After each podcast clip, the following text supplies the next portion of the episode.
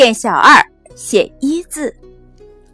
在明朝的万历年间，关外强敌对中原大地虎视眈眈，时刻准备越过山海关进侵中原大地。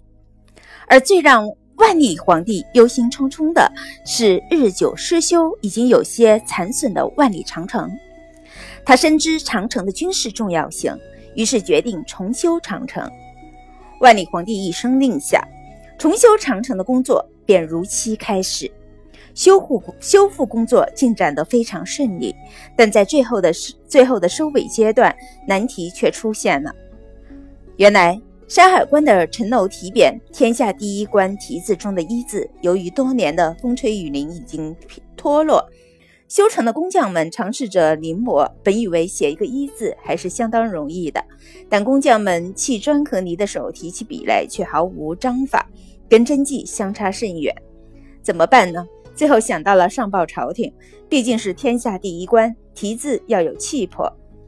万历皇帝决定在全国范围内花重金举行一字海选，一则有皇帝亲自下旨，二则有重金的诱惑。全国各地的书画家们纷纷报名参赛。比赛当日，各地的名将大师们纷纷挥毫，顷刻间上千幅的一字闪亮登场。各书画名家都信心满满，不料经过严格的筛选，竟无一幅一字顺利过关。理由是一字写的都很好，但却没有真迹的气魄。结果一公布，众人一片哗然。有名家大师鸣不平：“区区一字，何难之有？自己写过的一少则上千，多则上万，为何没有通过？”主审官对于结果更加失望。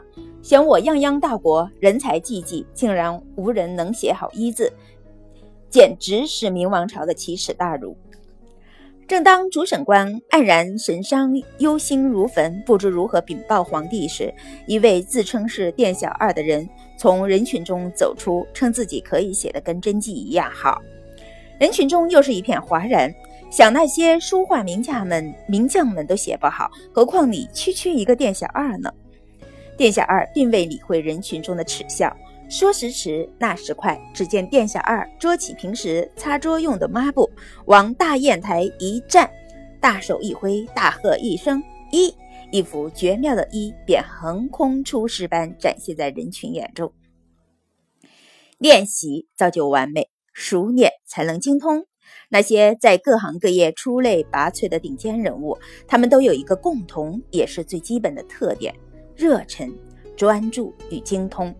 热忱使他们投入强大的动力与能量，专注使他们心无旁骛、勇往直前。正是因为热忱与专注，才使他们进入专业与精通的境界。一字最易，却也最难。